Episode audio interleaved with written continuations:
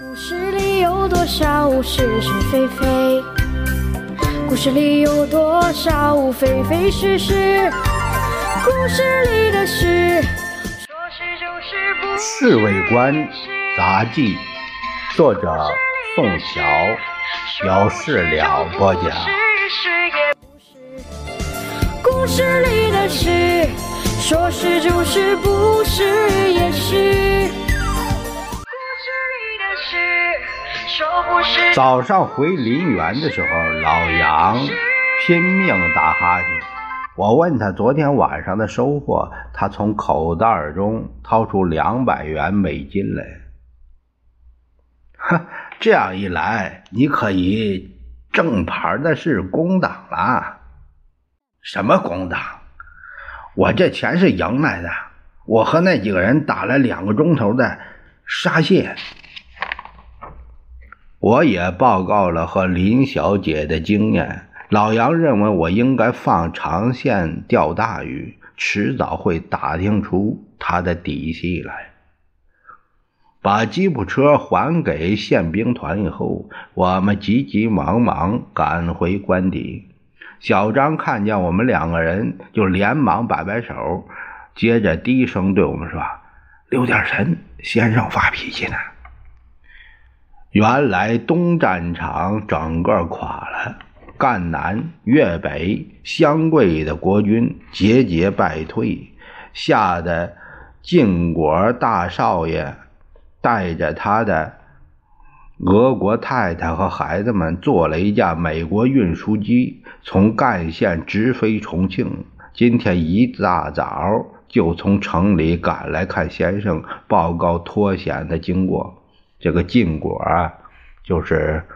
蒋经国这个谐音，先生一直还睡在鼓里，听到了经国的报告，他才知道情形严重和恶化，发了一大顿脾气后，已经叫侍卫长打电话找陈诚和贺应钦，还有空军总司令啊周子优。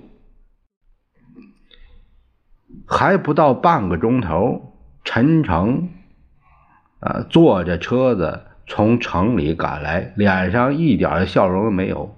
贺应钦和周子龙跟着就到，也是诚惶诚恐的模样。老杨把他们先让到客厅，然后再去报告先生。先生怒气冲冲走进客厅，身后跟着金国。陈诚他们连忙站起来敬礼，先生理也不理，就大嚷着：“你们是不是成心和我捣蛋？这么重要的消息不应该报告我一声吗？简直要在美国人面前摊台！”这三位将军谁也不敢开口，他们就等着先生骂个痛快。一直到先生停下来喝了两口白开水以后，贺应钦才慢吞吞地说。我们原来判断敌人的主要目标是消灭地区的共产党游击队，根本不会和我们为难。他们所占据的据点多半是临时性的，只要任务完成，就会自动撤退。